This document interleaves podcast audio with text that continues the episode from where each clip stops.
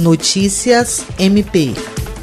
O Ministério Público Federal, a Defensoria Pública da União e o Ministério Público do Estado do Acre, em atuação conjunta, pediram à Justiça Federal, em caráter urgente, o adiamento da aplicação das provas do Exame Nacional de Ensino Médio Enem no Acre, em razão da continuidade no âmbito estadual da crise de saúde pública decorrente da pandemia de Covid-19 no estado, que enfrenta aumento no número de casos registrados da doença e de óbitos. Na ação ajuizada, os órgãos responsáveis pela ação pedem que as provas do Enem sejam aplicadas no Acre somente quando existir estrutura suficiente e necessária na rede de saúde, pública e privada, para atendimento dos índices de casos relacionados à pandemia de Covid-19, condição que deve ser atestada por órgão técnico do governo estadual. William Crespo, para a Agência de Notícias do Ministério Público do Estado do Acre.